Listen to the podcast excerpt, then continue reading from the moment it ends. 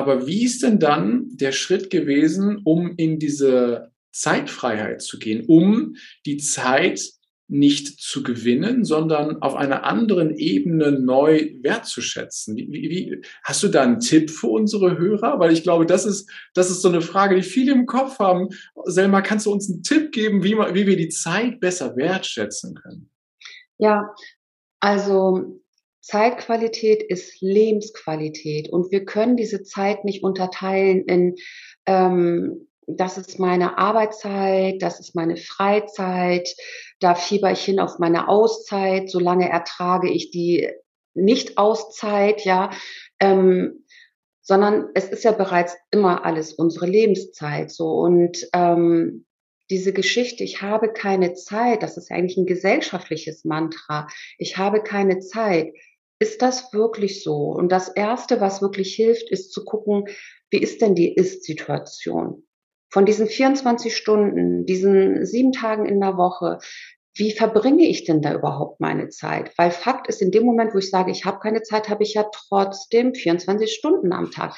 Also was verbringe ich in diesen 24 Stunden? Also wie verbringe ich da meine Zeit? Was mache ich da? Und ähm, wie möchte ich das tatsächlich haben? Hm. So, wie will ich denn meine Zeit haben? Wenn ich dann zum Beispiel durch das Phänomen Zeit in meine Zukunft reise, bis zu diesem Moment, wo es vielleicht auch Zeit ist, körperlich von dieser Welt Abschied zu nehmen. Und ich gucke zurück. Wie möchte ich da gelebt haben? Möchte ich da ein Leben gelebt haben, wo ich eigentlich nie Zeit hatte, wo ich mir gesagt habe, ja, das mache ich, wenn, keine Ahnung, ich diese Position habe, dann nehme ich mir die Auszeit mit meiner Familie oder so, ja. So. Ähm, und wie komme ich jetzt aber auch dahin zu sagen, ich bin nicht mehr getrieben, ich bin nicht mehr in diesem Gefühl von Mangel, Zeitmangel, Zeitdruck, das ist ja auch, das wirkt sich ja auch körperlich aus, ja, das ist ja äh, wirklich Stress. So, also das, der, der erste Schritt ist wirklich eine Ist-Analyse. Okay. Mhm. Wie verbringe ich denn meine Zeit?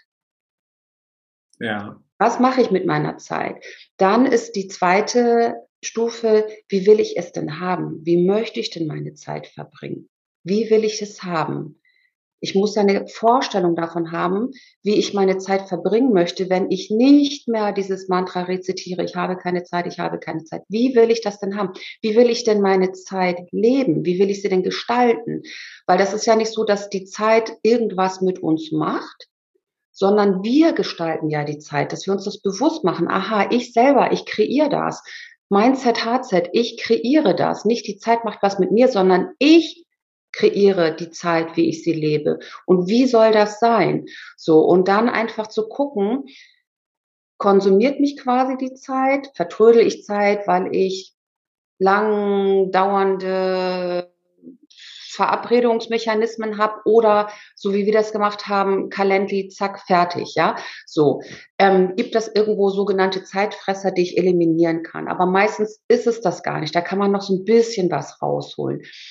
Ähm, sondern der Hauptpunkt, der dann an der Stelle rauskommt, ist, eigentlich bin ich ganz zufrieden von außen sieht auch eigentlich alles ganz gut aus. Position ist super oder Unternehmen läuft gut. Und klar, man hat immer seine Herausforderungen, aber im Großen und Ganzen ganz gut. Finanziell passt es, familiär, Lifestyle, also alles eigentlich ganz zufrieden, aber nicht wirklich glücklich. Und dann zu gucken, was ist denn dieser Unterschied zwischen den eigentlich ganz zufrieden und dem wirklich glücklich? Was macht mich denn wirklich glücklich? Und einige haben das klar und andere wissen das noch nicht. Und wenn man das dann weiß, ja, was ist das, was mich wirklich glücklich macht? Warum bin ich noch nicht da? Und dann geht es wirklich in die Innenschau. Aha, welche Programmierungen laufen da? Also fünf Prozent sind unser Bewusstsein, 95 Prozent sind unser Unterbewusstsein. Und wenn wir da eintauchen und feststellen, aha, da habe ich diese Programmierung laufen, die mich immer wieder in die Situation bringen, dass ich keine Zeit habe, dann kann ich das da transformieren. Und wenn ich da die emotionale Freiheit habe und wirklich ich sein darf, mein Leben leben darf, in der Selbstanerkennung bin, die nicht von außen brauche, optionale, schön, freuen wir uns alle, aber nicht danach strebe, dass ich da nicht diesen Hunger habe, dass ich da bedürftig bin, sondern wenn ich es bekomme, ist super, ja, nehme ich dankend an. Aber zuerst gebe ich mir die Selbstanerkennung, ich gebe mir die Selbstliebe, ich so wenn ich diese innere Freiheit habe, diese emotionale Freiheit, dann ist das der Schritt, wie ich in die zeitliche Freiheit komme. Ganz oft ist es ja, die Menschen, die so wie ich ja auch keine Zeit haben, die zum Beispiel als Führungskräfte übernehmen noch dieses Projekt. Natürlich. ja, so. Oder wenn es irgendwie vielleicht im persönlichen Bereich ist, na, ich kann doch jetzt nicht Nein sagen, ob ich nicht jetzt noch irgendwie die Torte für die Schwiegermutter irgendwie mache oder so. Und natürlich nehme ich auch noch, keine Ahnung, den Hund von der Nachbarin mal. Also, so, es gibt Menschen, die haben diese Schwierigkeit, da Nein zu sagen als Ja für sich. Mhm. Oh, das ist so wichtig, dass du das sagst. Also ähm, ich habe mir gerade die Frage gestellt, ja, wie, wie fange ich denn, wie fange ich denn damit an? Und ich glaube, es ist genauso, wie du, wie du sagst, dass ich mir darüber klar werde, wie es ist und was ich haben will. Aber dann kommt halt so der Punkt, wie du gerade sagtest, dass ich Ja zu mir sagen darf. Ne? Und das, ich glaube, das ist auch ein Denkmuster, dass wenn ich jemand anderem Nein sage, dass das ja auch automatisch ein Ja für mich ist. Und wenn mich jemand fragt, dann habe ich ja immer auch die Gelegenheit, äh, du darfst mich gerne korrigieren, aber ich habe immer auch die Gelegenheit, Ja oder Nein zu sagen. Ne? Aber wir fühlen uns so oft verpflichtet von wegen, ja, das muss ich jetzt machen, eigentlich will ich nicht, eigentlich kann ich nicht, oder aber ich mache es trotzdem und dann kommt der Stress.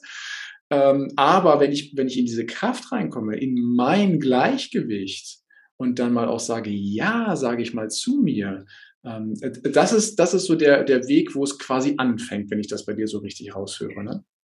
Das ist ein Weg, wie es anfangen kann. Und es muss ja auch nicht entweder Ja oder Nein sein. Manchmal ist ein klares Ja zu mir, ein klares Nein im Außen. Es kann aber auch sein, dass das ein sowohl als auch ist oder andere Optionen. Das ganz besonders Spannende ist, in dem Moment, wo ich Ja zu mir sage, tut ein Nein nach außen zunehmend weniger Not. Mhm. Weil ich, wenn ich das für, also wenn ich in mir aufgeräumt habe, wenn ich in mir Freiraum geschaffen habe für mich, diese ganzen Sachen, die nicht zu mir gehören, die von außen gekommen sind, wegmache, ja, ähm, diese Rollenerwartungen, egal in welcher Rolle, ja, als Führungskraft, als Mutter, als Partner oder wie auch immer, diese Erwartungshaltung rausnehme, die nicht zu mir gehören und das für mich klar habe, wie will ich es wirklich haben, wo ich wirklich glücklich bin und nicht eigentlich ganz zufrieden, sondern wirklich glücklich, dann ziehe ich von außen das gar nicht mehr so an. Das ist dann vom, vom Umfeld eine ganz andere Umgangsweise. Also zum Beispiel ein Mensch, der sich nicht gesehen fühlt und ähm, dann zum Beispiel eine Ursache, weil er sich selber nicht sieht, ja, oder Teile bei sich selber nicht sieht, ja, oder da nicht hingucken will oder kann, äh, zu dem Zeitpunkt aus verschiedenen Gründen, wie auch immer. So. Ähm, der wird auch von außen immer wieder die Erfahrung machen, dass übergangen wird. Dass er zur Seite gerempelt wird zum Beispiel ähm, oder irgendwie einfach übergangen wird, ja. Wir haben jetzt ganz viel Zoom-Calls, ja, dass man das gar nicht wahrnimmt, dass der sozusagen im Zoom-Call ist oder so. Und wenn diese Person für sich innerlich aufgeräumt hat, ja, und für sich klar hat, ich sehe mich, ich sehe mich, dann wird diese Person auch von außen ganz anders gesehen. Weil wenn ich mich selber sehe, gehe ich auch ganz anders in die Sichtbarkeit, dann werde ich auch ganz anders von außen gesehen. Und um bei diesem Beispiel zu bleiben, mit diesem Overload von draußen, ach Mensch, du kannst das doch so toll, kannst du das nicht auch noch mal kurz machen? Ach, du bist doch immer so freundlich. Mensch, wollte ich mal fragen, kannst du so? Und dieses Ja, ja, ja, ja, ich nehme das alles, ja. Ähm, so, wenn man aber in sich das klar hat, ich bin ehrlich mir selber gegenüber. Ich muss nicht höflich nach außen sein, ja. Höflichkeit ist ganz toll, aber in erster Linie bin ich ehrlich mir selber gegenüber, weil die Zeit, die ich mit etwas verbringe, die kommt ja nicht wieder, ja. Wenn die einmal durchgelaufen ist, ist die Zeit durchgelaufen, ja. Mhm. So. Und dann das für dich selber klar hast, dann kommen ja von außen gar nicht mehr diese ganzen, ach, kannst du nicht mal? Also je größer das Ja in einem selber zu sich selbst ist, desto seltener braucht man das Nein im Außen. Mhm. Heißt also, wenn ich das mal so zusammenfasse und deine Worte mitverwende, erst aufräumen bei mir, äh, nachdem ich mir auch klar geworden bin, wie sieht es denn eigentlich gerade aus? Also, dass ich mir auch mal bewusst dann mal mich mit mir beschäftige und dann im ersten Schritt ja schon unbewusst, vielleicht sogar bewusst Ja zu mir sage und zu sagen, okay, ich gucke jetzt mal, wie sieht's gerade aus? Denn durch dieses Overload aus dem, aus dem Außen bleibt ja bei vielen wenig Zeit, um sich mal wirklich mit sich selber auseinanderzusetzen. Ne? Und da dann halt wirklich bewusst sich selber die Zeit nehmen. Und dann, das ist wie, wie diese Ausstrahlung, die ich vorhin schon angesprochen habe, wenn du im Inneren quasi klar und, und, und fein mit dir bist und in dieser Selbstliebe bist, die du auch schon angesprochen hast, dann ist deine Erfahrung, dass es nach außen automatisch eine Wirkung hat, richtig?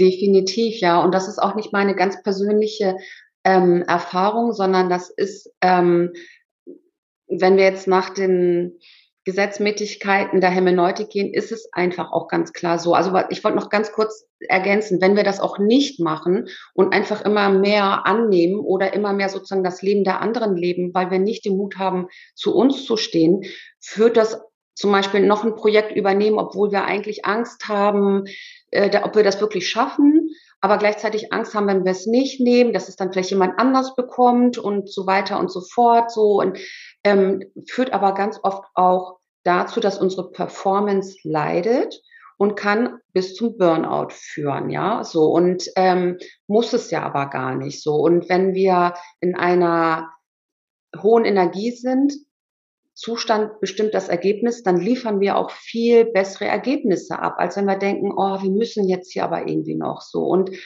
ähm, genau zu diesem, wenn ich im Inneren in der Selbstliebe bin, ja, es gibt ja diese drei Stufen. Ähm, erst bin ich es, dann tue ich es und dann habe ich es im Außen, ja, weil ich das ja von innen nach außen kreiere. Und wenn ich selber in der bedingungslosen Selbstliebe bin, dann verhalte ich mich auch auf eine bestimmte Art und Weise und dann ziehe ich auch im Außen ganz andere Ergebnisse an.